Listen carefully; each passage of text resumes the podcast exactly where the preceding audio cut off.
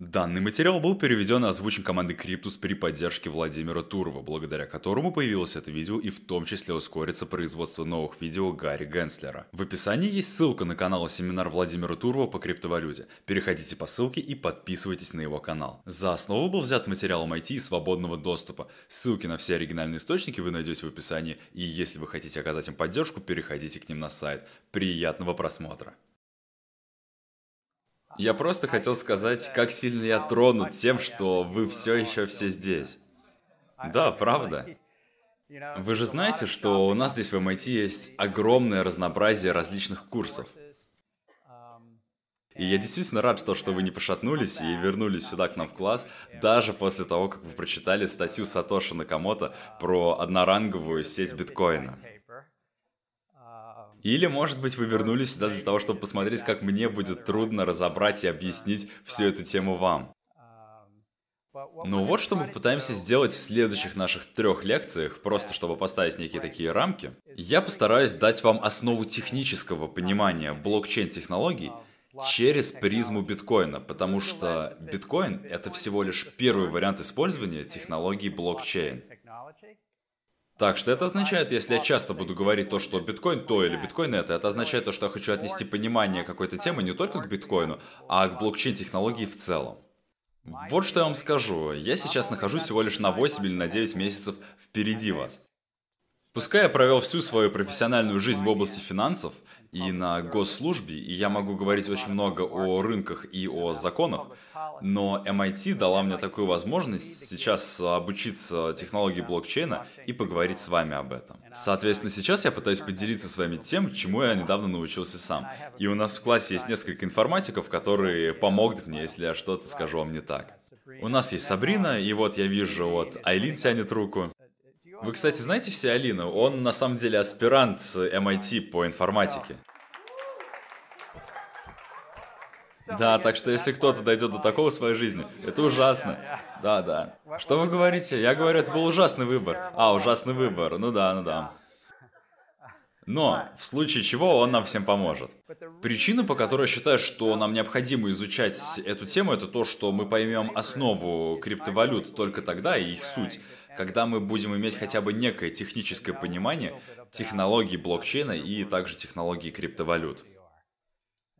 И вам не придется писать какой-нибудь свой алгоритм, либо создавать свою хэш-функцию, но вам нужно знать, как она работает. И после этого вы сможете уже отступить от этого и сказать, я не знаю, как работает карбюратор в машине, но я, по крайней мере, знаю, что это такое. Ну или как-то так, можете привести абсолютно любую свою аналогию.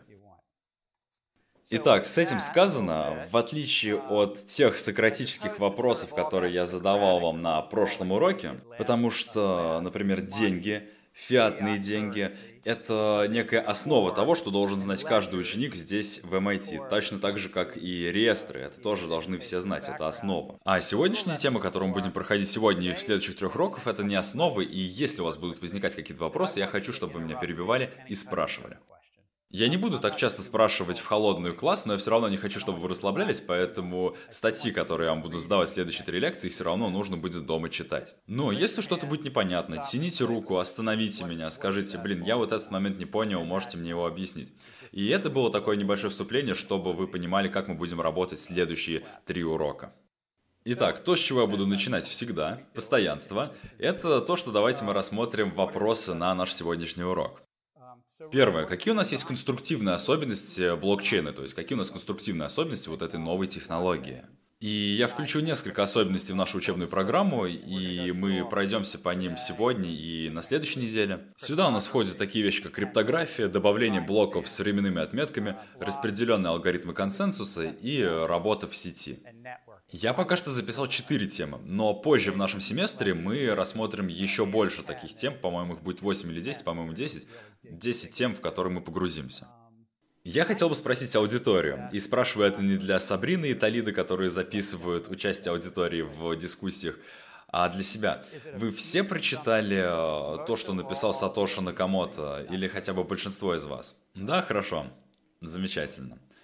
А, хочу спросить, кто из вас э, думает, что он понял хотя бы половину из того, что он прочитал? Может быть, меньше, чем две трети, но больше половины. Вау, достаточно хорошо.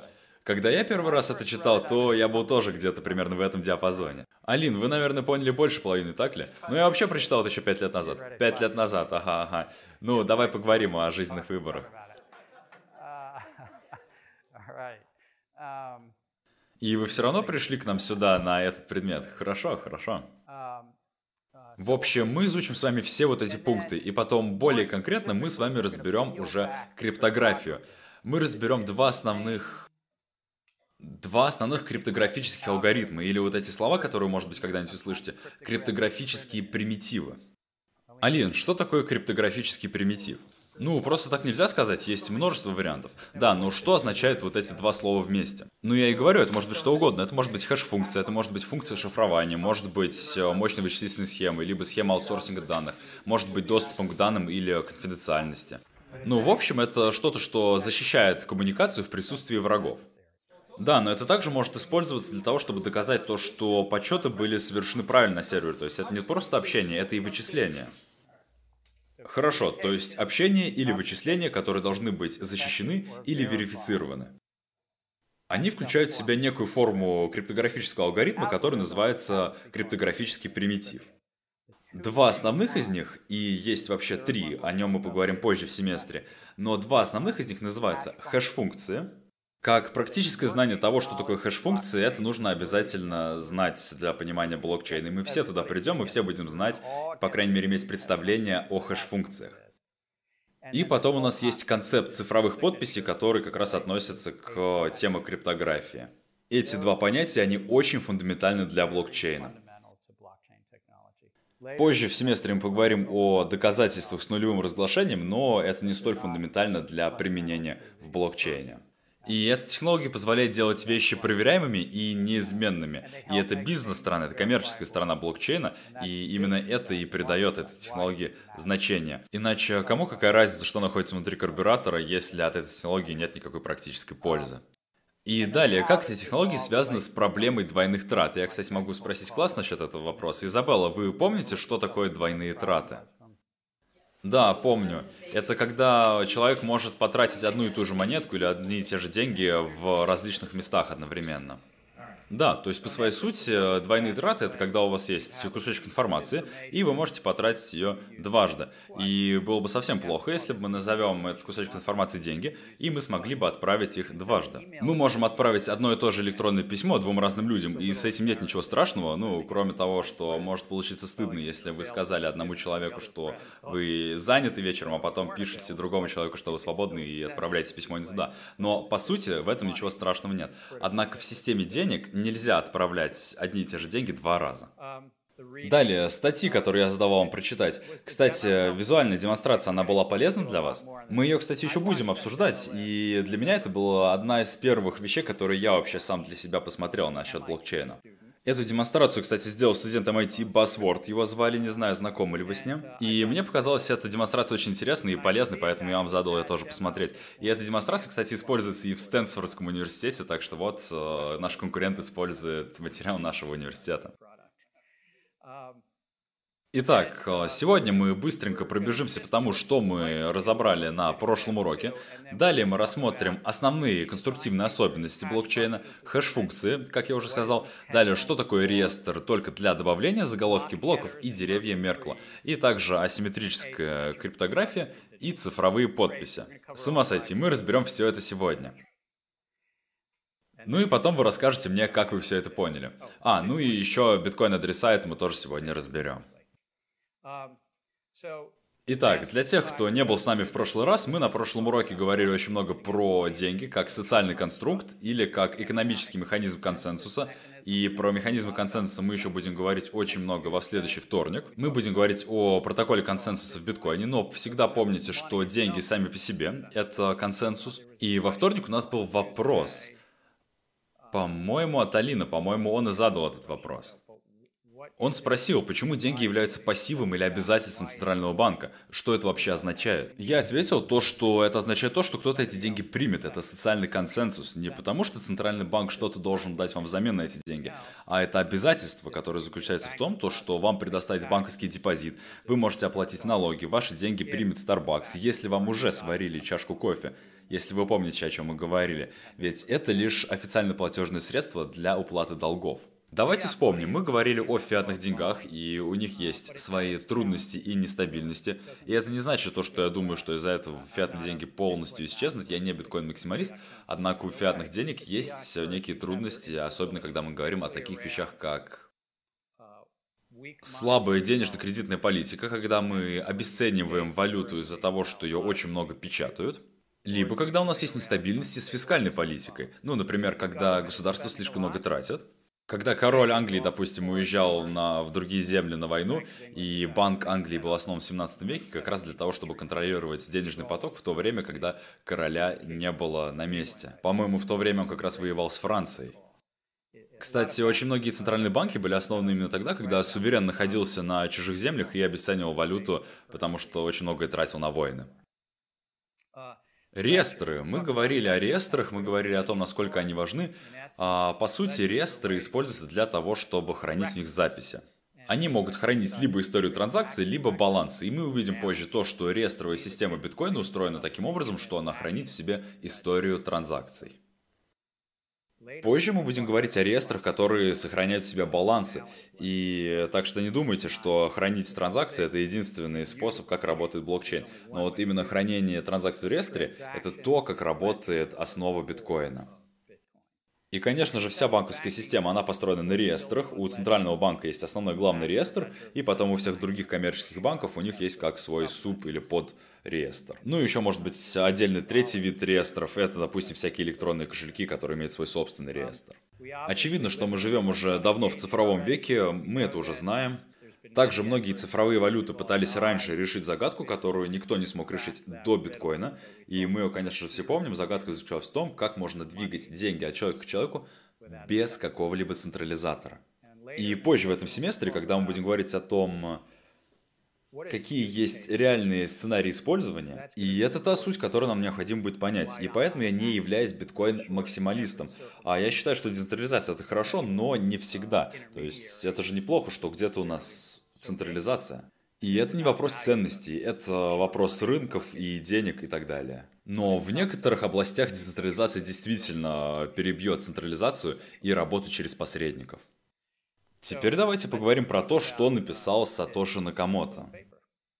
И в написании он был очень скромен, или она была, может быть, очень скромная, потому что, помните, мы не знаем, кто такой Сатоши Накамото. Может быть, это вообще была группа людей. Вот что Сатоши написал. Я работал над новой системой электронных денег, которая полностью одноранговая, без третьей доверенной стороны. Мы все видели этот слайд ранее. Подумайте вот о чем. У нас есть журнал с отметкой во времени добавления тех или иных записей. Записи можно только добавлять, их нельзя удалять. И это называется блокчейн, то есть цепь блоков. Это очень упрощенное название, но это как оно называется цепь блоков. И я вот не помню, вы же все читали статью Сатоши Накамото, а я тоже ее вчера перечитал, просто для того, чтобы ничего не забыть. И вот вы помните, он там включал термин блокчейн? По-моему, нет. Я прав? Да. То есть, получается, слово блокчейн уже было потом просто наложено поверх его, так сказать, инновации. То есть у нас постоянно накапливаются блоки, их становится больше, и это приводит к базе данных. Эта база данных состоит из блоков, и биткоин сейчас содержит в себе где-то 550 тысяч блоков. При этом новый блок создается примерно раз в 10 минут, в среднем. И мы чуть позже поговорим о том, почему это так, почему Сатоши Накамото э, запрограммировал каждый новый блок примерно раз в 10 минут, и почему это так осталось по сегодняшний день. На других блокчейнах все немножечко по-другому. Например, в эфириуме новый блок создается раз в 7 секунд. Так что не путайтесь, это не все одно и то же. И есть технологии, как у нас здесь, допустим, Сильвио Макали, который сейчас работает над Алгарантом, и здесь у него еще более короткое время создания блоков, даже меньше 7 секунд. Так что нет только одного способа, есть различные способы для применения этой технологии. Но давайте начнем с биткоина.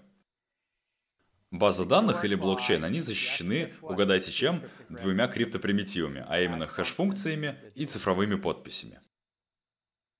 Я никого еще не потерял, все еще со мной, да? И также у нас еще есть консенсус для принятия соглашения. Основная проблема и основные дебаты в базах данных обычно заключаются в том, кому можно изменять там данные.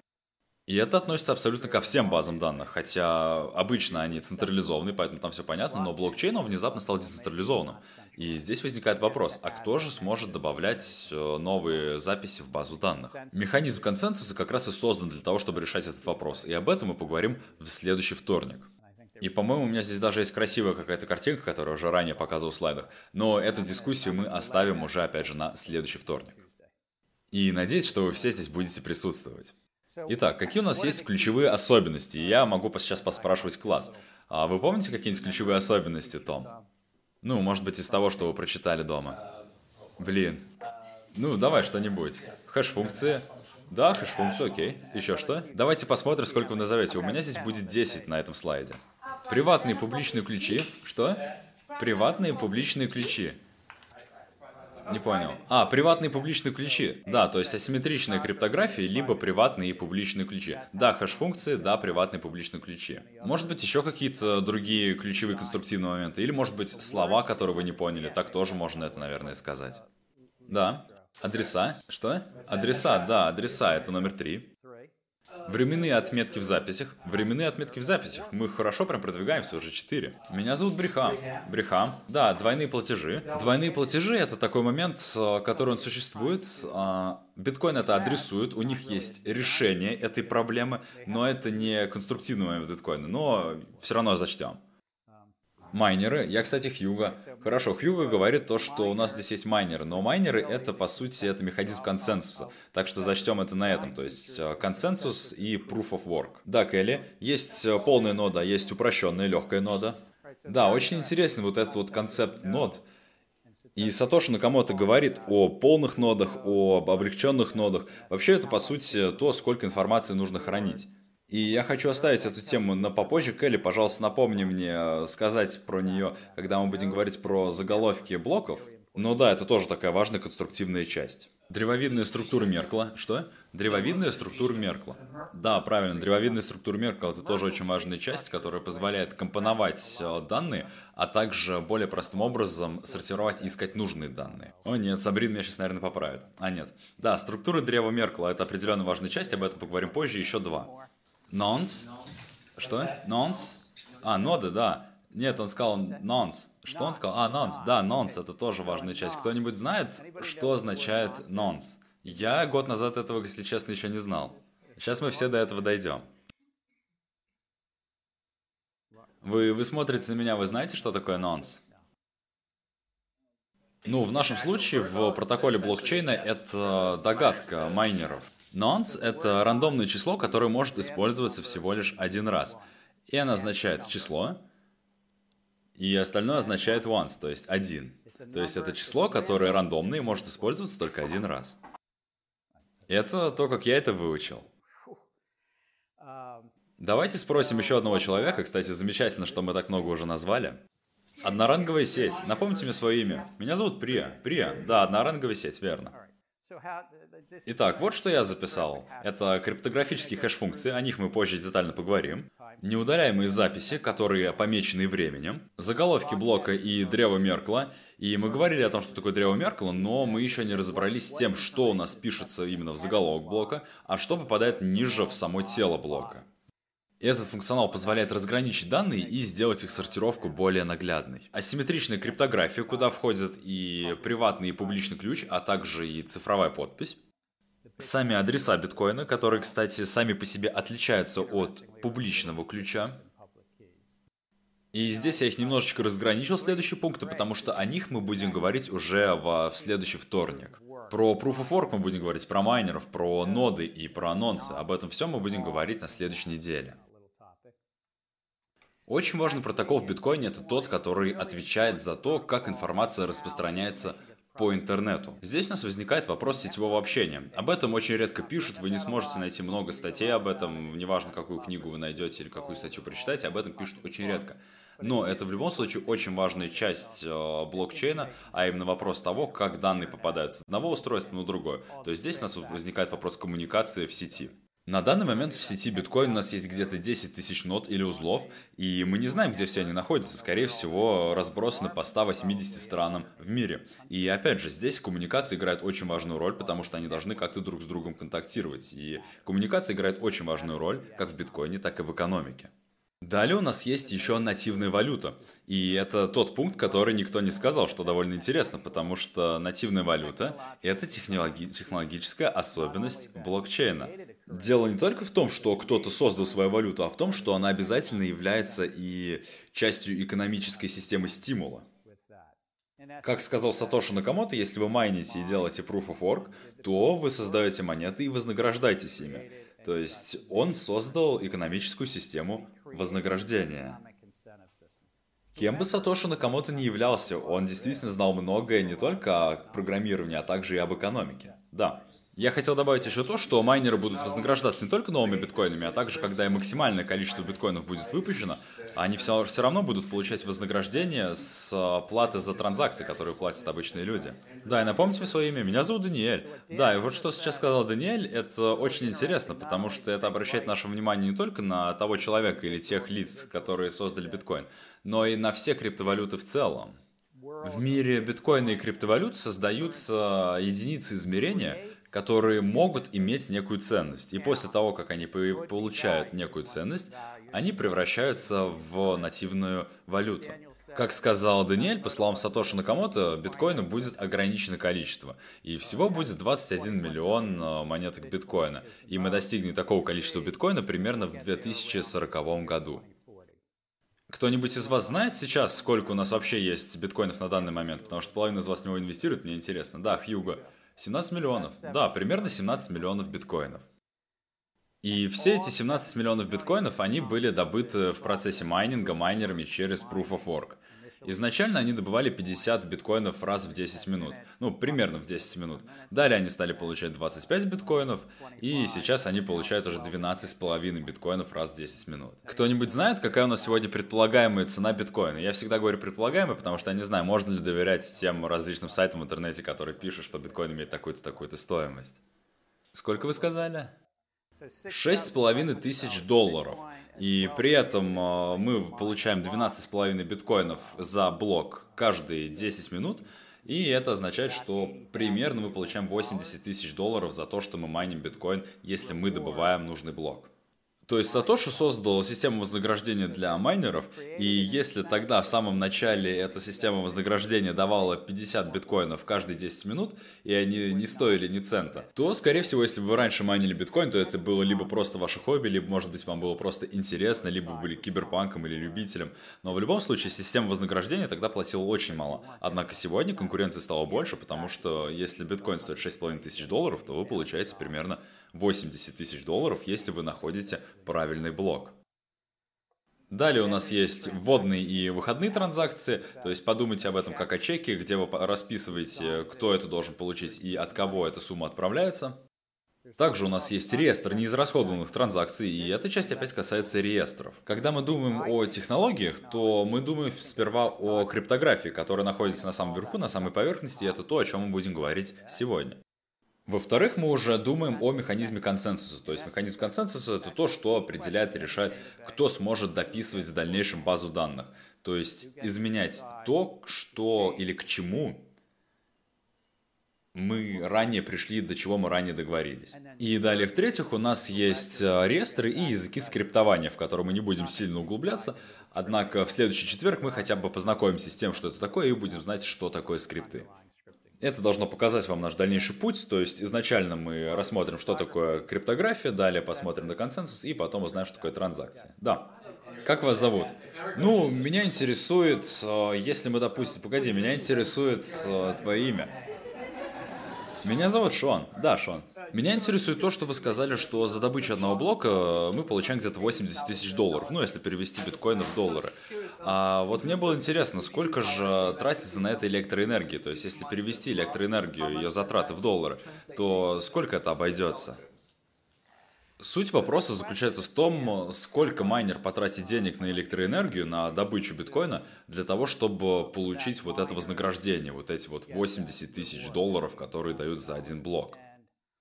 Я попытаюсь ответить на этот вопрос за одну минуту, однако мы к нему еще обязательно вернемся в течение этого семестра, когда мы будем говорить о блокчейн-экономиках и о майнинг-экономиках. Но что произошло за последние несколько лет, это то, что с каждым днем все больше и больше компьютеров используется для того, чтобы майнить и добывать биткоин. Так что сегодня, в самом недавнем исследовании, которое я только видел, вероятность выигрыша или добычи биткоина такая маленькая из-за такой огромной конкуренции, что я вот не помню, в чем она измеряется, в терахэшах, а, не помню, в чем точно. По-моему, терахэш, сколько это? Терахэш это 15 нулей, если я не ошибаюсь. Или 12, не помните? Но в любом случае, каждую секунду происходит столько хэш-функций, есть какое-то количество x хэш-функций, то что ваша вероятность выигрыша, она очень мала. Поэтому ноды и майнеры, они сделали следующую вещь. Они объединяют свое оборудование в так называемые пулы и майнят биткоин вместе для того, чтобы у них была больше вероятность его добыть, ну а вознаграждение они делят пропорционально между собой. Об этом, как об экономике, мы поговорим позже, но сейчас существует такая статистика, что для того, чтобы майнинг был эффективным, нам нужна электроэнергия по стоимости 3 цента за киловатт-час. И в большинстве странах электричество оно стоит дороже, поэтому майнинговое оборудование старается помещаться именно туда, где такие цены на электричество есть. И такие цены на электричество можно получить либо легальным способом, либо нелегальным способом. Поэтому очень большое количество майнинговых установок находится в юрисдикциях, где есть местные чиновники, которые разрешают майнить и поставляют электричество там не по 3 цента за киловатт-час, а за 1 цент или, может быть, за 2 цента. В общем, это очень сильно зависит от местных чиновников. И при этом два самых крупных майнинговых пула в Китае, а третий находится в России. Но опять же, к экономике мы перейдем чуть позже, и, по крайней мере, разберемся с некоторыми, почему они находятся там, где они находятся. Итак, криптография. Айлин меня, наверное, сейчас поправит. Это не только коммуникация в присутствии врагов, это также и вычисление в присутствии врагов. Так правильно? Нормально? И мы не будем сейчас в это углубляться, но если вы помните еще с э, прошлых уроков, а, даже в древние века мы могли делать криптографию, у нас была вот такая вот замечательная штука, надо было покрутить, и мы могли что-то зашифровать. И еще, если вы помните фильм, ими, как он там, Imitation Games назывался. А, это было про британца, который смог взломать немецкий шифр, немецкий код. Несмотря на то, что в фильме они могли бы дать а, больше кредита Польше, потому что они сделали много работы в 1930-х годах, но все равно Торинг сделал тоже очень объемную часть работы. И потом еще тоже поговорим про асимметричную криптографию сегодня. Так, ладно, что такое криптографическая хэш-функция? Хэш-функции — это, это, кстати, то, как я об этом думаю. Для меня это отпечаток пальца данных. Но у него есть некоторые особенности. Одна из особенностей, которую вы везде увидите, это то, что хэш-функции могут взять вводные данные размера x, любого размера, и сжать их в нужный размер. Одна из хэш-функций, которую мы используем как вариант здесь, в США, это, например, почтовые индексы. Они пятизначные, то есть у них есть фиксированная длина, и это просто пример, который я для вас придумал просто из э, своей головы. Просто почтовый индекс, у нас может быть 50 тысяч человек или 5 тысяч человек внутри одной почтовой области, а мы можем их всех скомпоновать в одно значение фиксированной длины. Я не знаю, согласятся ли с этим мои друзья-айтишники, но я просто хотел вам привести такой пример из жизни. То, как э, я это вижу, как можно привести наглядный пример, потому что в жизни у нас есть вещи, которые ведут себя подобно хэш-функциям. Проблема с почтовыми индексами как хэш-функции это то, что они ни в коем случае не защищенные хэш-функции. Вы увидите, почему так буквально через минуту. Но в плане аналогии все подходит, потому что вы можете быть как взрослым, который весит 300 фунтов, либо вы можете быть ребенком, который весит 30 фунтов, но все равно попадать под один и тот же почтовый индекс. Хэш-функции также всегда детерминированы и однозначны. То есть, если вы возьмете один и тот же набор данных, то вы всегда получите один и тот же хэш. И это важно для будущего контекста. Также хэш-функции очень эффективно высчитываются, то есть у вас нет года, чтобы рассчитать хэш-функции, вы должны это делать в коротком промежутке времени. И в случае с биткоином хэш-функции высчитываются за наносекунды. Потому что один компьютер, один процессор может сделать, вот я сейчас не помню точно сколько вычислительных операций, сколько? Миллионы в секунду? Ну, несколько терахэш в секунду. Вот, видите, несколько терахэш в секунду. То есть это удивительно эффективный алгоритм. И это придумало несколько математиков, и хеширование зародилось в 50-х, 60-х годах. Но то, о котором мы здесь говорим, появилось намного позже. Но это изобрели действительно талантливые ученые, математики, информатики и иногда институты здесь, в США.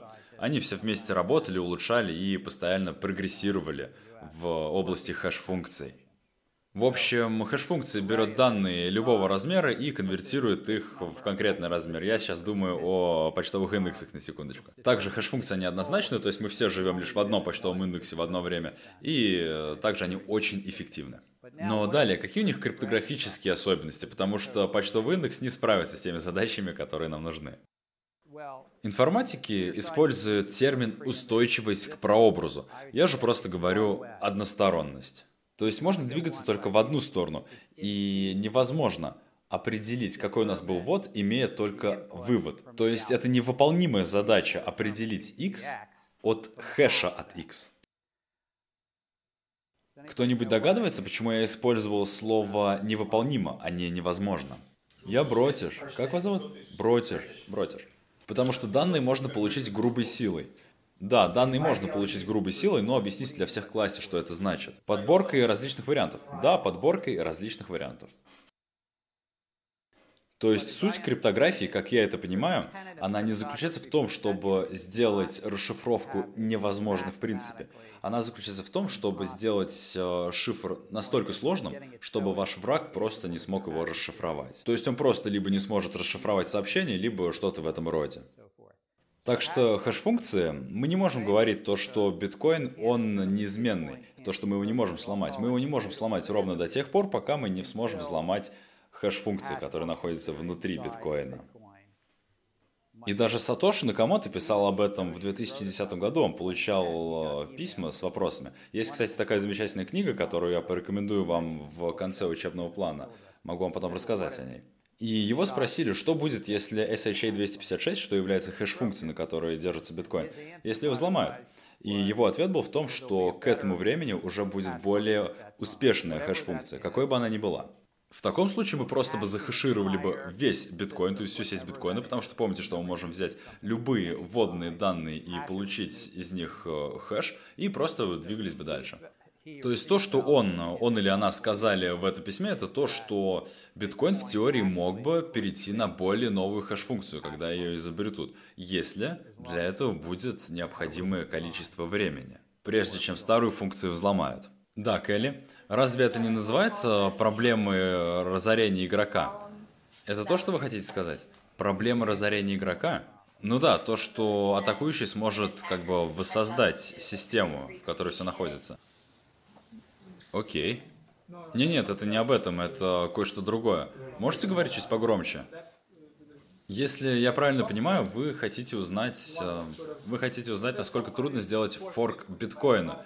Это если у вас есть достаточно компьютерной мощи. Это то, что, о чем говорит Сатош Накамото в своем документе. А, вы говорите о том, что он написал в своем документе? Да, я прошу прощения. Да, в документах Сатош Накамото пишет о том, что некоторые люди называют атака 51%. Это значит то, что благодаря высокой компьютерной мощи вы в теории можете захватить э, больше половины нот, на которых работает биткоин. И тогда вы смогли бы им управлять.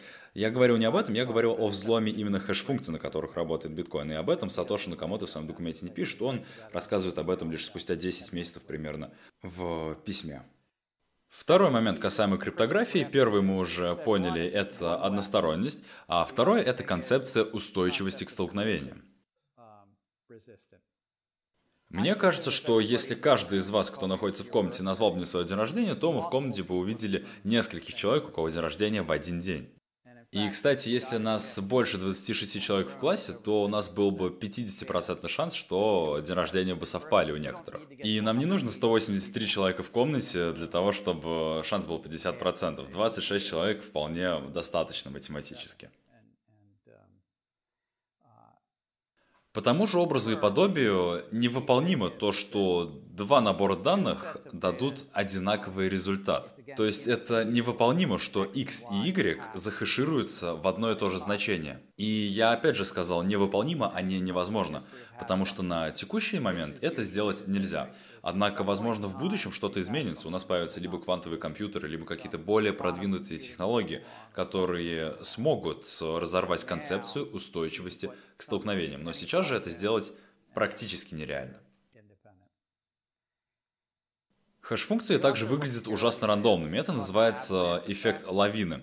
То есть, если вы измените хотя бы одну небольшую мелочь, то все значение, в общем, поменяется. Это было заметно на видео. Если что-то там прям совсем чуть-чуть менялось, то вся хэш-функция выглядела совсем по-другому. И это важно, потому что таким образом хэш-функция получается более безопасной. И также у нас здесь присутствует термин как дружелюбие головоломкам. Это значит то, что если вы даже знаете часть вводных данных, вы не получите выходные данные. Я записал эти пункты сюда не для того, чтобы вы их зубрили.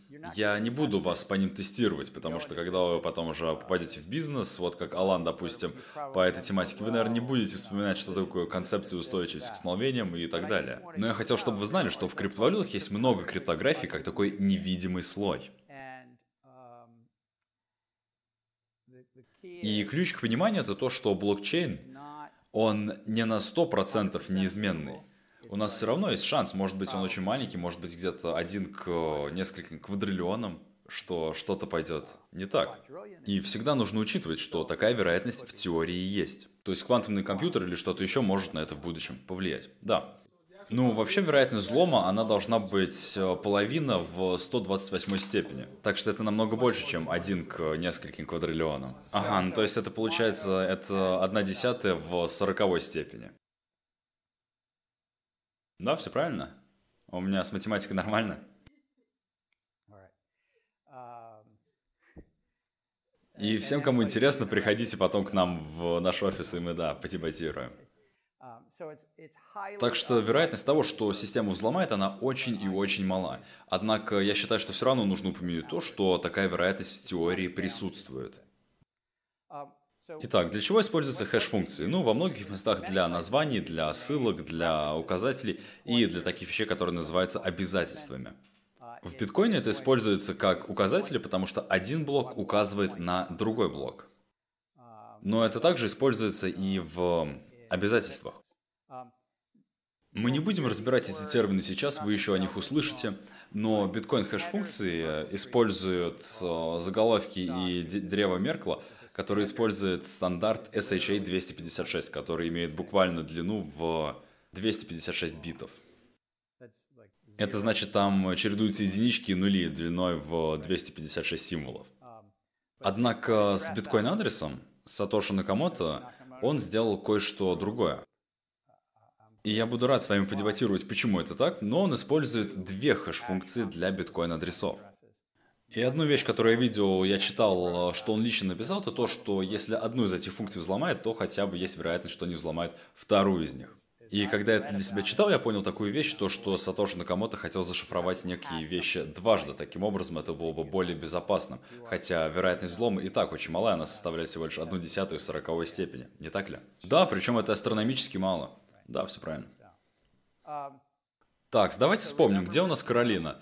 А, вон она, вон она сидит. У нас было задание, которое я думал, что оно на сегодня, но ты напомнил мне, что оно было на прошлый вторник. Какой самый долгий хэш с а, временной отметкой? Ой, это замечательный вопрос.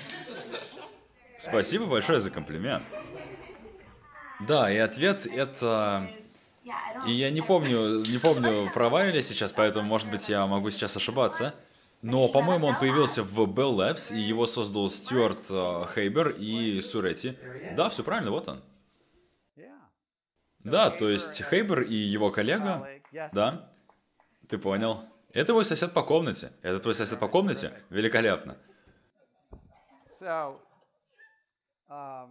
Итак, я просто хотел сказать, что это был не биткоин. Это был он, кто это сделал в 1991 году. Потом, в 1995 году они открыли компанию Surety.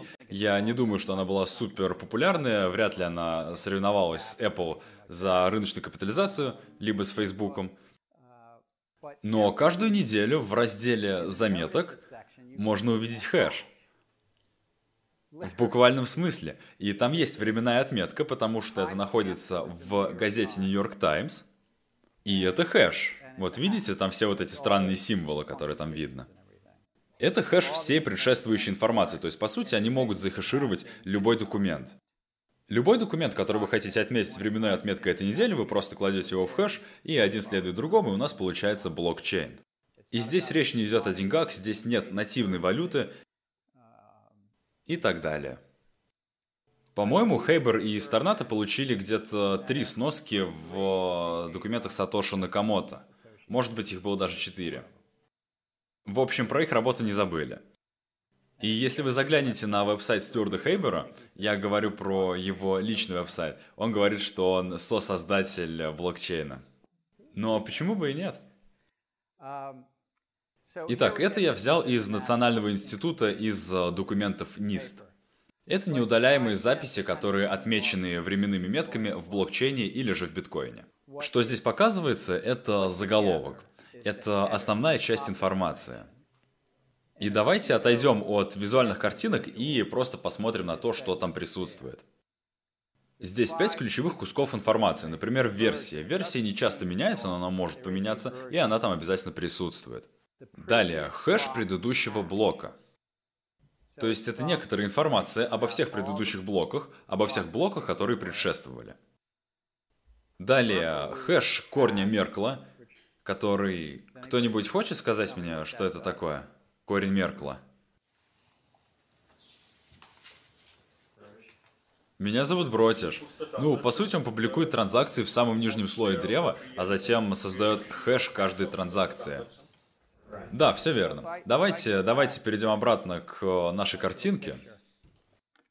Желтый прямоугольник, который вы видите в каждом блоке, это список всех транзакций. Их может быть довольно много, где-то тысячи, две тысячи транзакций в каждом блоке спокойно. То есть в конце блокчейна у нас там есть блоки, в которые входят по тысяче, по две тысячи транзакций.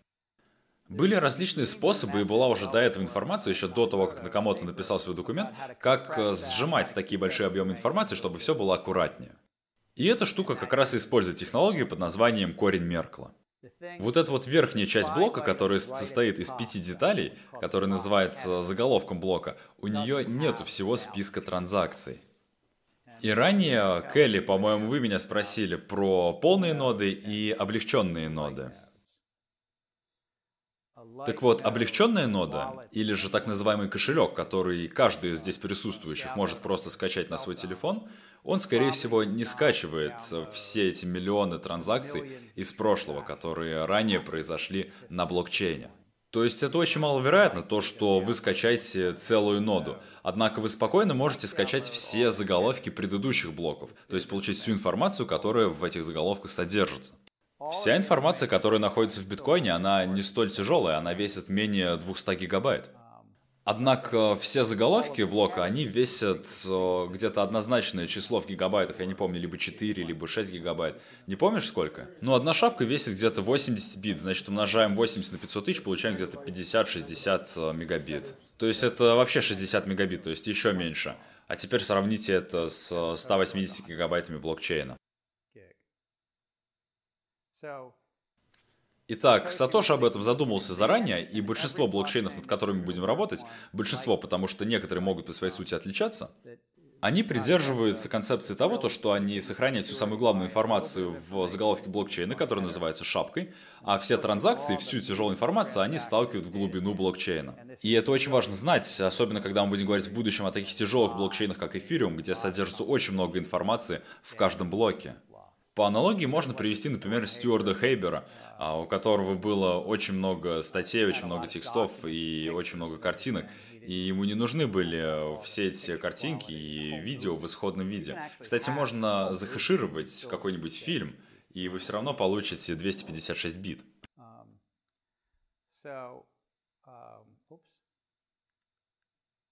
Итак, в шапке находится у нас предыдущий хэш, корень Меркла, он помогает найти предыдущие транзакции. Его можно представить просто как механизм, который помогает выдернуть из системы и рассмотреть 2000 транзакций. Также в шапке есть временная отметка, здесь нам не нужно ничего разъяснять, и помимо этого там есть цель трудности или сложности. Кто-нибудь э, кто знает? Кто-нибудь знает, что блокчейн или биткоин э, сделал для того, чтобы добыча стала более трудной или сложной со временем? Нет, Бротиша мы уже спрашивали, давай, Хьюга. Да, в биткоине заложено то, то, что сложность добычи постоянно растет пропорционально нагрузке на сеть. То есть, чем больше участников, тем труднее будет э, добыть блок. Да, все верно. То есть, чем больше у нас майнеров, тем труднее найти блок. Да, то есть каждая шапка блока, она обязана иметь э, что-то, что называется цель сложности. Этот параметр определяет, насколько сложным будет майнинг. И так как мы будем говорить о майнинге во следующий вторник, пожалуйста, напомните мне об этой теме. И далее, что такое nonce? Что вы сказали? Это просто рандомное число. Да, рандомное число, которое может использоваться всего лишь один раз. Итак, это все то, то, что касается хэш-функции. Как хорошо вы поняли тему. Может быть, мы немножко сбились с пути, мы же MIT. Да. Да, я хотел спросить, если количество символов в нашей хэш-функции это входные данные, это выходные данные, не входные. Не-не-не, я имею в виду то, что количество символов, которые помещаются в хэш, они ограничены, правда? Ну да. То есть у вас есть только ограниченное количество возможностей и действий, которые вы можете сделать. То есть вот эти все транзакции, они текут, текут, текут, так? То есть со временем вы будете использовать хэши, хэши, хэши, пока не дойдете до той точки, пока хэши не начнут повторяться. Поэтому, если у вас будет один и тот же хэш, но он будет привязан к двум разным кускам информации, то откуда система и мы будем знать, к какому куску информации она ведет. Как тебя зовут? Дьермо. Дьермо. Он на самом деле задал верный вопрос, а именно он спросил, а что же нам делать и как нам это понимать, когда с течением долгого времени у нас будет получаться одна и та же хэш-функция, то есть одни и те же выходные данные с разных э, входных данных. Что это будет значить? И если никто сейчас из класса на это не может ответить... А, кто-то может ответить. Бротиша пока не будем спрашивать, он уже говорил. Ну, в документах Накамото упоминалось то, что может быть такая ситуация, что два хэша x будут равны хэшу y. Но там также говорится то, что майнеры, они не все работают прям с четкостью одновременно, и если вся информация не будет обрабатываться прям в одно и то же время, то это не будет проблемой. То есть, если у нас одна и та же информация не обрабатывается в одно и то же время, то никаких проблем у нас не возникнет. То, что вы сказали, это правильно, и это касается только майнинга. Однако у нас есть еще и другая сторона, и в ней говорится то, что хорошая хэш-функция, правильно сделанная хэш-функция, она устойчива к столкновениям. Поэтому то, что вы говорите, это настолько маловероятно, на самом деле это единица, деленная на 10 в сороковой степени. То есть, по сути, это единичка с 40 нулями после нее. Такая маленькая вероятность, что это произойдет. То есть, понимаете, да, это очень маловероятно. Это возможно в теории, но это очень маловероятно. То, что вы говорили, это относится, опять же, к майнингу. То есть вы спросили, что будет, если два майнера решат хэш-функцию одновременно, точнее, угадают хэш-функцию. Но, опять же, за это у нас, соответственно, цель сложности, поэтому здесь тоже вероятность очень маленькая. Да, пожалуйста. Может быть показаться глупым вопросом? Нет, здесь у нас не бывает глупых вопросов. Я правда серьезно. А временные отметки в блокчейне, они распространяются на всю систему или как-то по-другому? Ну, временные отметки, они не особо важны для функционала биткоина. Хотя да, конечно же, биткоин использует временные отметки, но иногда бывает такое, что какие-то действия, они показывают неправильное время в несколько минут, а иногда и в несколько часов. В биткоине существует скрипт, который проверяет расхождение отметок, если они отличаются больше, чем на несколько часов. То есть в буквальном смысле вот эти временные отметки, они не очень точные. Поняв это, мы можем усвоить следующую вещь, а именно, что когда мы майним, если мы, допустим, сейчас майним 540 тысячный блок, и если его подтверждают все остальные ноды, то есть все остальные 10 тысяч нод начинают майнить 540 тысячный и первый блок, то у нас получается такой процесс, в котором блоки как бы накладываются друг за другом поверх друг друга. И на самом деле это более важный процесс, чем э, отметки во времени. И несмотря на это, конечно же, все блоки имеют отметку во времени, но вот этот вот процесс наложения одного блока и их порядок друг за другом, это намного важнее для всей сети блокчейна, и, конечно же, также очень важен предыдущий хэш. Да, на самом деле, без вот этих временных отметок мы не сможем настраивать сложность, то есть мы не сможем перенастраивать сложность майнинга блоков. То есть без временных отметок мы не сможем делать очень важную функцию, а это именно повышение сложности майнинга в зависимости от количества майнеров.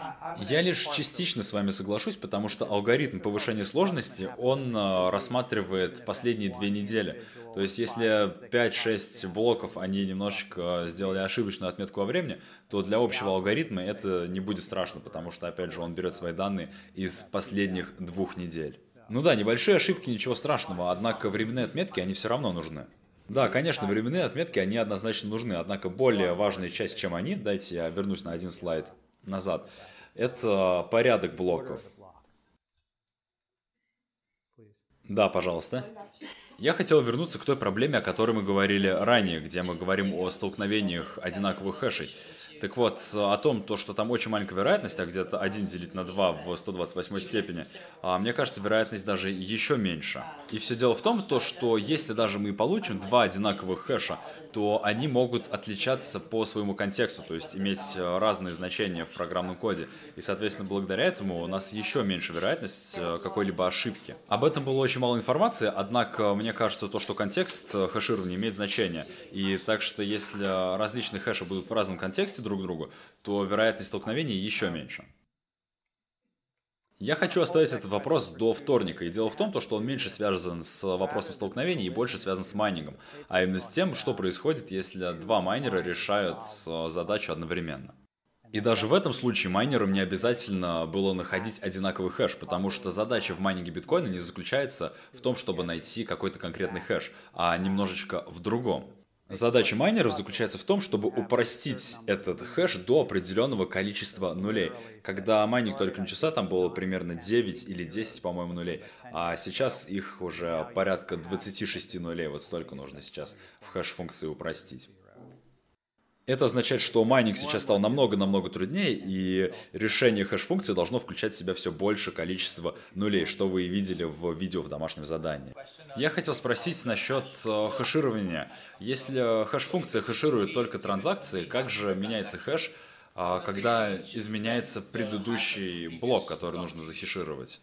Итак, Адиан. Да, Адиан. Это напомнил мне сейчас старое телевизионное шоу с э, Джонни Карсоном, где перед тем, как выходит комик, ему делали хороший анонс и подготавливали его выход. Поэтому на этом слове мы переходим к корням Меркла. Итак, корни Меркла, которые являются бинарным древом данных, выглядят примерно вот так.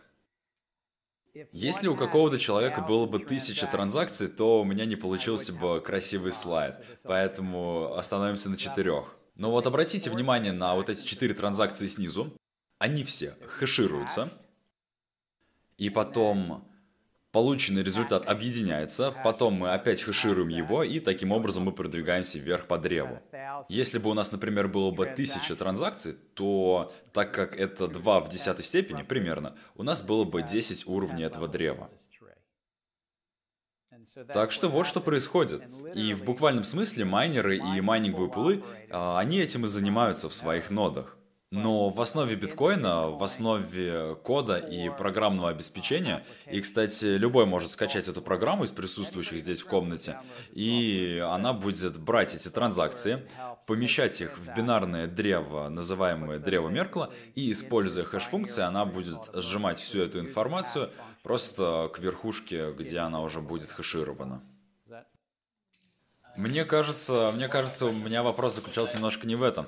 А, я хотел спросить, если у нас есть такая структура, то как а, меняется корневой хэш с предыдущим блоком? Просто, как мы видели из видео, если мы поменяем хэш предыдущего блока, то все последующие блоки, они не будут валидированы. И здесь у нас не используется хэш предыдущего блока, как я понял. Почему-то.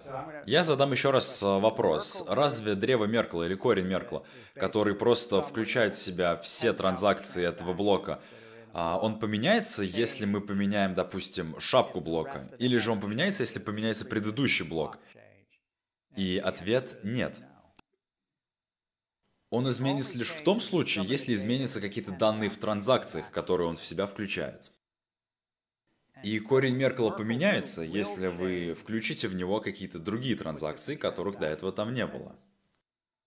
И также еще один очень важный момент в плане стимула – Одна из этих транзакций, которая будет в древе Меркла, это так называемая Coinbase транзакция, то есть это те 12,5 биткоинов, которые получает майнер. И древо Меркла будет всегда разным, в зависимости от того, кто получит блок, кто его добудет. Но это не было вашим вопросом, я это просто добавил к теме. Однако древо Меркла это очень эффективный способ для того, чтобы взять кучу информации, тысячи транзакций и объединить их все в один кусочек информации. Да, пожалуйста. То есть порядок всех транзакций должен быть обязательно одним и тем же для всех, кто хэширует информацию, или же это не так? Нет, на самом деле нет. Например, если ты занимаешься хэшингом с помощью майнинговой установки, и Алан тоже майнит, и Алан будет первым, кто решит текущий блок, то вся сеть это увидит и начнет уже майнить следующий блок поверх того, что решил Алан. И ты, скорее всего, тоже уже начнешь майнить следующий блок, ну, потому что он уже закончил, а ты нет. И так будет намного эффективнее. Соответственно, после этого ты зайдешь уже просто в мемпул, то есть в хранилище всех еще свободных транзакций, которые еще не обработали, черпанешь оттуда транзакции и начнешь обрабатывать и хешировать их. А как тогда мы можем подтвердить то, то что те транзакции, которые написал майнер предыдущего блока, они реальные, то есть это правдивые транзакции? Итак, валидация или подтверждение блоков – это на самом деле вопрос до следующего четверга, но я попробую сейчас кратко ответить. Не-не, это очень хороший вопрос. Итак, каждая транзакция а вообще, по сути, ты подготовил мне, опять же, уже следующую часть э, нашей лекции. Спасибо. Или у тебя еще какой-то вопрос? Итак, вторая криптографическая вещь. И да, мы сейчас будем метаться туда-сюда. Хэш-функции, в общем, это способ сжатия большого количества информации, поставить туда электронный отпечаток пальца и убедиться в том, что все правильно работает. Виртуальные подписи. Давайте с вами вспомним ту картинку, где у нас была Алиса и Боб. Алиса хочет передать сообщение Бобу и просто написать «Привет, Боб». Она хочет зашифровать сообщение. Она его шифрует с помощью публичного ключа Боба, отправляет его ему, и Боб расшифровывает его с помощью своего приватного ключа. Вы сейчас можете подумать, блин, Генслер, что это значит? Что такое публичный, что такое приватный ключ?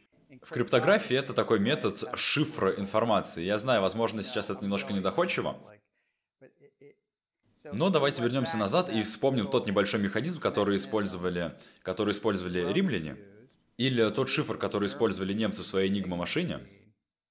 Это все являлось симметричной криптографией. У обеих людей был ключ, ключ к разгадке э, шифра. То есть, допустим, в машине это были вот эти механизмы, которые там использовались. В 70-х годах здесь у нас в университете, еще в других э, местах, некоторые замечательные инженеры подумали, а что если ключ будет у всех разным? Потому что враг может украсть ключ и разгадать шифр. Почему бы не сделать ключ не симметричным, а асимметричным? То есть сделать публичный и приватный ключ, то есть два ключа, и они будут как-то математически друг с другом взаимосвязаны.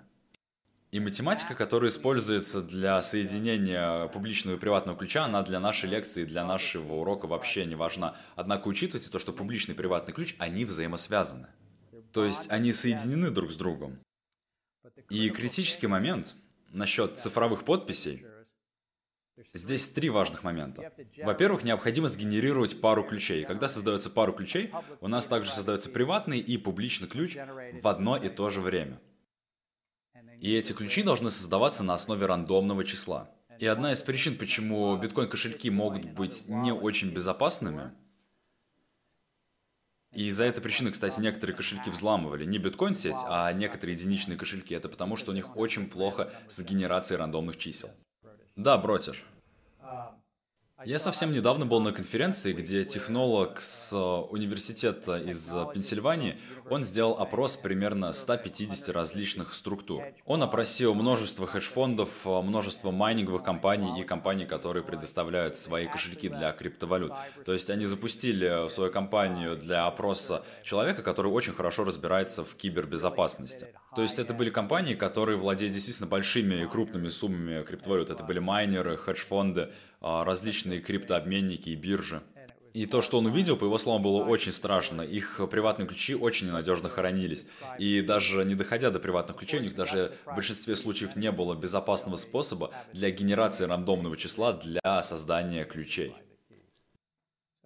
Это такой тоже очень важный кусочек, который стоит запомнить. То есть, если кто-то говорит, что, что у нас очень хорошие приватные ключи, значит, у них есть очень хороший способ их рандомного создания. Так что запоминайте этот момент тоже. Это единственный момент из математики, который я попрошу вас запомнить по этой части.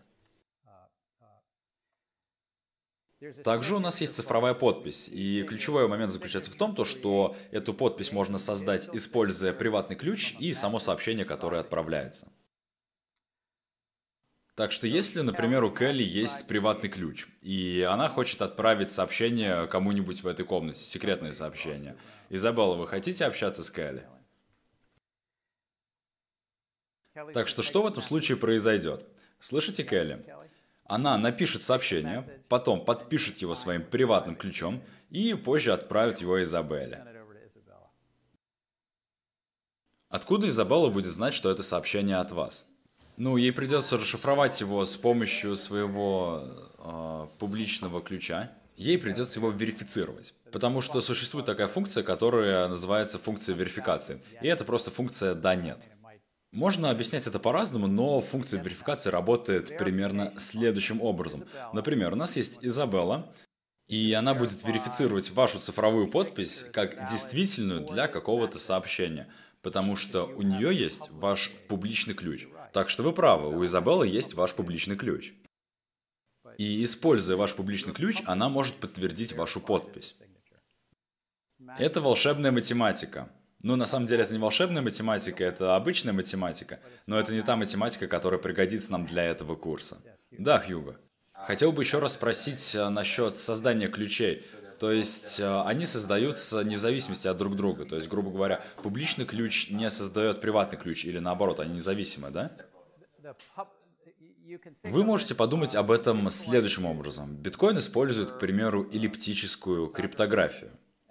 И вы можете себе представить это таким образом, то что приватный ключ, он основывается на рандомном числе. Чтобы быть более технически корректным,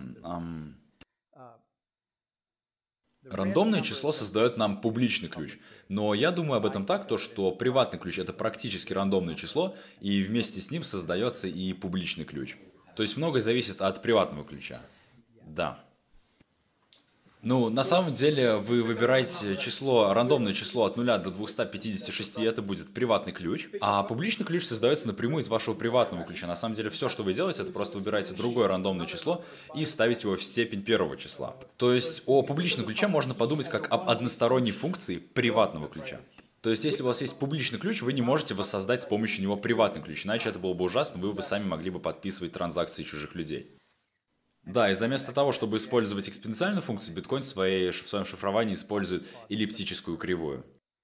Итак, какие у нас есть свойства? И это как технологические свойства, так и экономические свойства. Во-первых, практически невозможно, я говорю практически невозможно, а не просто невозможно, потому что в теории это возможно с очень маленькой долей вероятности, однако это практически невозможно найти приватный ключ человека, используя его публичный ключ, то есть двигаться как бы в обратную сторону. То есть, если бы я не знал приватный ключ другого человека, как, например, в примере с Келли и Изабеллой, но если бы я знал бы ее публичный ключ, смог бы я тогда в этом случае отправить сообщение Изабель, притворяясь, что я Келли? Нет. Для того, чтобы поставить цифровую подпись, пожалуйста, вот посмотрите на слайд повыше – для того, чтобы поставить цифровую подпись, нам нужен приватный ключ и сообщение. И мы используем функцию приватного ключа и самого сообщения. Вот эта часть относится к довольно комплексной математике. Вот эта цифровая подпись, она была создана, используя приватный ключ. Точно так же, как и публичный ключ. Он тоже был создан на основе приватного ключа. Если мы все совсем упростим, то причина, по которой работает функция верификации, это потому что как цифровая подпись и публичный ключ, который есть у Изабель. У Изабель есть цифровая подпись, публичный ключ, и, конечно же, у нее есть и само сообщение. Математика здесь такова, что если вы хотите это так назвать, а, приватный ключ, он практически взаимоисключается. Я знаю, трудно, но подумайте об этом следующим образом. У Изабеллы есть э, публичный ключ Келли, у нее есть ее цифровая подпись, и у нее есть ее сообщение. И функция либо подтверждает, либо она не подтверждает сообщение. При этом Изабель никогда не видит приватный ключ Келли, и она и не должна его видеть вообще. Меня зовут Эрик. Может быть, можно упростить объяснение, как э, работает цифровая подпись э, еще и, например, следующим образом. Сообщение Келли проходит через хэш-функцию, которая, конечно же, генерирует некий хэш. Далее сообщение еще раз шифруется ее приватным ключом. Затем зашифрованное сообщение и ее цифровая подпись отправляется Изабель. Что делает Изабель? Изабель использует ту же самую хэш-функцию для того, чтобы ее запустить и как бы воссоздать ее хэш-функцию уже у себя. Далее Изабель использует публичный ключ Келли для того, чтобы расшифровать э, ее цифровую подпись. И если два хэша совпадают друг с другом, значит все правильно, и сообщение принадлежит действительно Келли. То есть это такой более простой способ, как это все можно описать. Вау, хорошо, окей. В общем, суть заключается в том, что есть определенная схема, она не была придумана в процессе создания биткоина, она была уже до этого, использовалась в интернете, в торговле и также и, например, на войне. И эта схема включает в себя публичный и приватный ключ. И здесь суть заключается не только в том, что Элис отправляет какое-то сообщение, но она также отправляет и свою цифровую подпись. Абсолютно все процессы в биткоине, абсолютно все процессы в эфириуме включают в себя потребность в ключах в публичном и в приватном ключе, и также цифровую подпись. Так что, Келли, никогда не теряй свой приватный ключ. Слышишь? Не надо. И также, если вы будете создавать свой приватный ключ, лучше используйте хороший рандомайзер чисел, потому что вы тогда будете намного лучше, чем большинство хедж-фондов. По крайней мере, это то, что я усвоил на конференции, на которой я недавно был. И также сюда у нас еще входит функция верификации. У меня небольшой вопрос про генератор случайных чисел и про функцию верификации. Есть ли какая-то третья страна, которая генерирует случайные цифры, случайные числа? Или же вот эта генерация, она уже встроена в сам блокчейн биткоина? То есть вот в чем вопрос. Ее кто-то сделал, эту генерацию, или же она всегда уже была там изначально? В общем, вопрос заключается в том, есть ли создание случайных чисел для приватного ключа такой важный процесс. А делает ли это какая-то третья страна с каким-то специальным программным обеспечением, или же нет? И ответ да, но некоторые программы очень плохо с этим справляются, но также у нас есть и хорошие ноутбуки, которые делают это намного лучше. Давайте, давайте теперь пройдемся чуть-чуть дальше.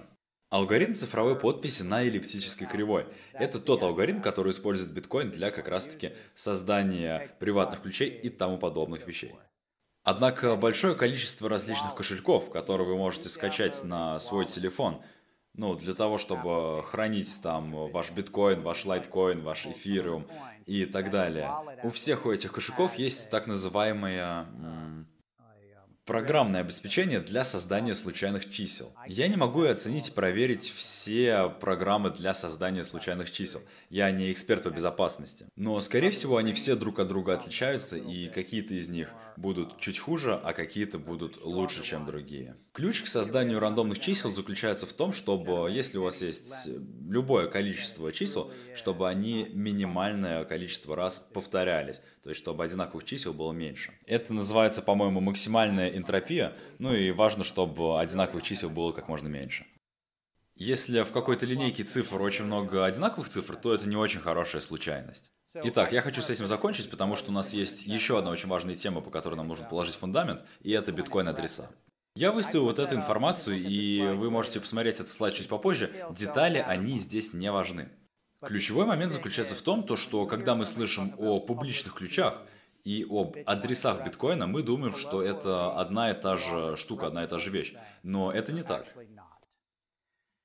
Технология, которую использовал Накамото, она... Она использует публичный ключ и буквально хэширует его два раза – Первый раз он хэшируется, использует эту хэш-функцию SHA-256, и потом используется еще другая хэш-функция. Эти функции объединяются, и далее на конце добавляются еще дополнительные символы, чтобы все усложнить. И далее используется штука под названием Base58, чтобы результат сократить. Я читал несколько электронных писем Сатоши Накамото несколько лет после того, как он это все опубликовал и выложил.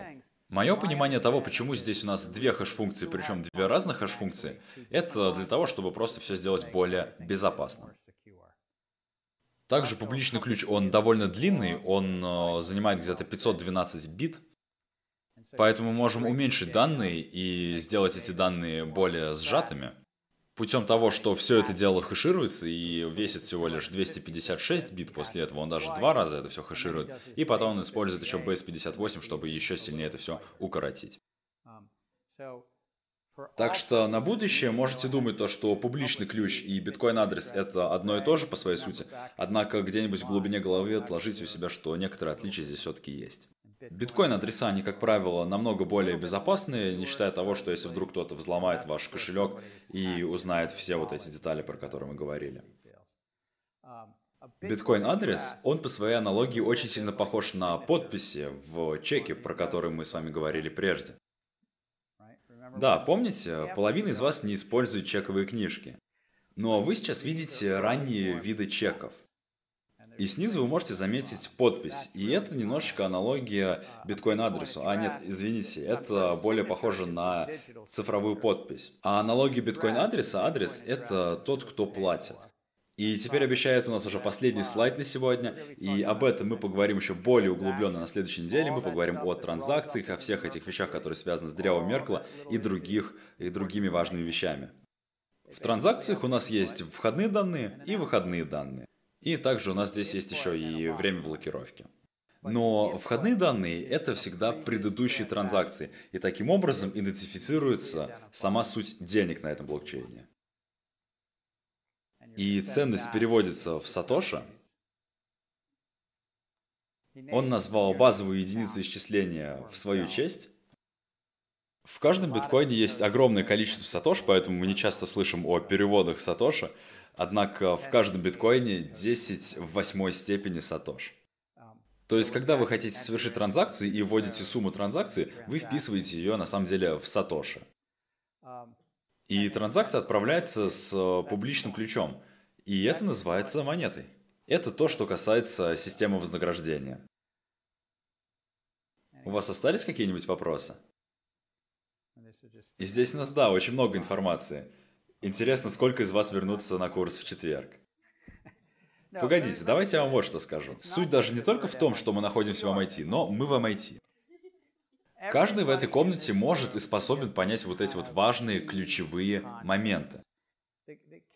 К ним относятся, например, записи с временными отметками, которые невозможно удалить.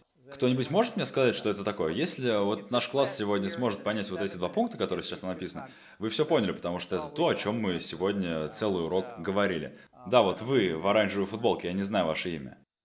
Я Эндрю. Как Эндрю? Да, Эндрю. Что такое неудаляемые записи с временными отметками? Ну, это записи, которые блокчейн на себя записывает. Они содержат в себе информацию о транзакциях, также во сколько они произошли, в какое время, временные отметки, и их нельзя удалить или изменить в будущем. То есть вот эти записи, они неизменные благодаря всей этой криптографии. Стюарт Хейбер создал записи с временными отметками, которые тоже нельзя удалить. И куда он их поместил? Каролина, вы еще со мной? Куда он их поместил? В Нью-Йорк Таймс? Да, все верно, в Нью-Йорк Таймс, в раздел с классификациями. В общем, это просто огромная куча блоков с данными, блоков с информацией, которые друг за другом идут. И мы также говорили кое о чем, что называется древо Меркла. Это технология, которая позволяет сжимать большие объемы данных, а также помогает их упорядочить для того, чтобы их проще было найти в будущем. То есть все вот эти тысячи транзакций, которые происходят в считанные минуты, их нужно как-то подтвердить. Вот меня спрашивал, как, как верифицируются транзакции, да? После верификации, для того, чтобы найти какую-то транзакцию по истории, нам нужен индексный номер в этом древе Меркла, чтобы найти эту транзакцию. Также мы усвоили то, что блокчейн получает свою безопасность благодаря различным хэш-функциям. Кто-нибудь хочет мне сказать базовое понятие, что такое хэш-функция? Дженнифер. Ну, это как такой мэппинг, в котором а, большое количество информации можно сжать в более маленькое количество. Да, все верно. Можно, например, сделать фотографию вот этого класса и каждого, кто здесь присутствует, и далее сжать эту фотографию до более мелких размеров. Я вот, кстати, не знаю, а QR-код, он считался бы как форма хэша? Он не зашифрован криптографически, однако он считается как хэш. Ну, это, скорее всего, другой вариант репрезентации данных, то есть не бинарный вариант, а некий другой. А, ну вот, значит, я не прав был насчет этого. Однако он довольно часто хранит в себе хэши. Итак, криптографический хэш-функция — это не просто способ для того, чтобы взять большой объем данных и скомпоновать его в фиксированную форму, но также ключевой момент в хэш-функциях, они являются тем, что объединяет блоки друг с другом, потому что хэш-функции могут указывать на предыдущую информацию. И также, как показало видео, которое я вам задавал, если вы меняете какую-то предыдущую информацию, то меняется и последующий хэш. Так что, что это нам дает? Это по своей сути защищает данные, потому что мы сразу видим, когда кто-то вмешался и поменял что-то. Так что единственная причина, почему нам стоит изучать хэш-функции, это для того, чтобы мы знали для себя, что вот, я знаю, что есть такой способ для того, чтобы защищать различные данные. Да, Алан. У меня есть вопрос насчет теоретического события, в котором люди могли бы изобрести более передовую хэш-функцию, нежели текущая SHA-256. Как в таком случае ее внедрят в блокчейн биткоина? Там нужно будет что-то менять или что-то переписывать. Итак, начнем с того, что любое изменение, которое нужно ввести в сеть биткоина, это довольно трудное событие, потому что биткоин — это децентрализованная сеть. А у всех децентрализованных сетей есть небольшая проблема с управлением, а именно которая касается того, кто будет проводить обновление программного обеспечения. Мы все знаем, что на наших ноутбуках, на наших айфонах у нас всегда сами проходят обновления, возможно, даже вот сейчас на этом телефоне, без того, что я это знаю. Да, то есть Apple просто, наверное, отправляет туда свои данные и что-то там меняет. Кто знает. Или, например, Uber, одно из моих любимых приложений, ну, никто не знает, что по сути происходит в телефоне. Но с коммерческой части у так называемого централизатора у него есть полное право обновлять наш телефон. Мы, наверное, что-то там подписывали, когда активировали или настраивали наш телефон. Однако в децентрализованной сети, как блокчейн, там необходим некий консенсус.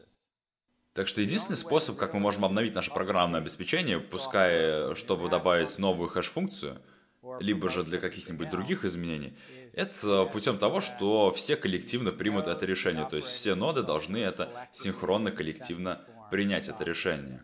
И это еще раз нам показывает, что не только данные, они неизменяемы благодаря хэш-функциям, которые у нас есть в блокчейне, так и программное обеспечение нельзя просто взять и поменять. И у этого есть как свои плюсы, так и свои минусы. Некоторые люди говорят то, что это баг блокчейна, то, что это плохо. Некоторые говорят, что это просто обычная особенность. Вы можете принять свое собственное решение по ходу этого семестра. Однако ПО в блокчейне намного труднее обновлять, чем программное обеспечение в каких-то централизованных приложениях э, либо продуктах.